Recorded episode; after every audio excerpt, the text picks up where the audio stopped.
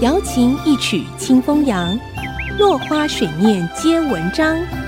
刘炯朗校长邀您共享读书之乐。这里是 FM 九七点五，爱惜之音广播电台。您所收听的是《落花水面皆文章》，我是刘炯朗。奥威尔 （George Orwell） 他有本非常著名的著作《一九八四》。描写在一个虚拟的国家，叫做大洋洲里头人民的生活情形。今天让我把这本书里头的一些内容抽出来讲讲。大洋洲是一个一党专政的国家，党的领导人，也就是国家的领导人，叫做老大哥 （Big Brother）。在小说里头，作者没有说清楚到底老大哥是一个人还是一个虚构的形象。他有至高无上的权力，什么事都可以管。他有至高无上的智慧，永远是正确的，是对的。他更是无时不在，无地不在。在大洋洲里头，一句最重要的口号就是“老大哥在看着 ”，“Big Brother is watching”。没有任何事情可以逃过老大哥的法眼，也因此没有任何事情。可以跳出老大哥的掌心，这就是在统治驱动群众的手段里头的所谓造神运动。其实，在古老的希腊、罗马和中国文化里头，都有把死去的统治者或者英雄人物提升到神的地位的做法。例如，三国时代的关羽，在中国很多地方是被当作神来膜拜的。不过，从统治领导的观点来看，造神运动是要把活着的领导人、统治者神化，让他们得到群众的敬畏甚至爱，因而达到全面领导统治的目的。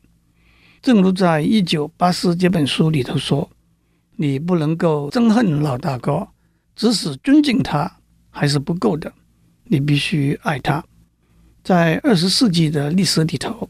德国的希特勒、苏联的斯大林、中国的毛泽东、北韩的金日成、古巴的卡斯楚，都是被神化的威权领导者。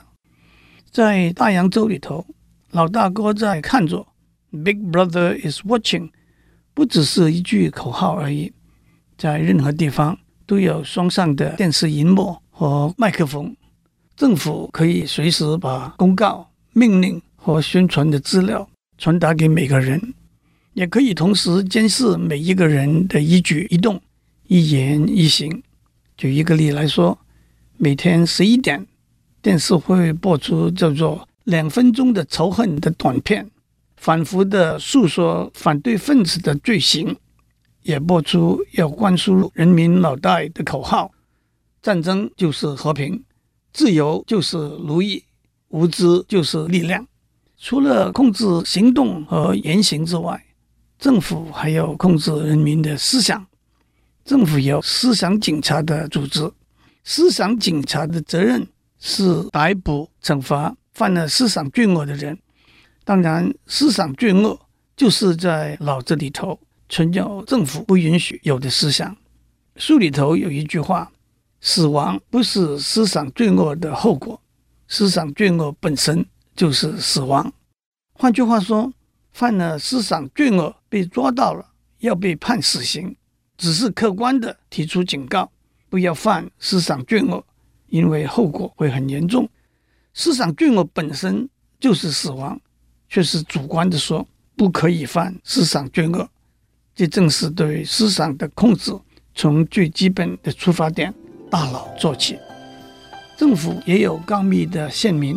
打小报告，告发别人的思想罪恶，还有少年侦探队负起告发大人，特别是自己的父母家人犯的思想罪恶的责任。今天先讲到这里，我们下次再见。落花水面皆文章，联发科技真诚献上好礼，给每一颗跃动的智慧心灵。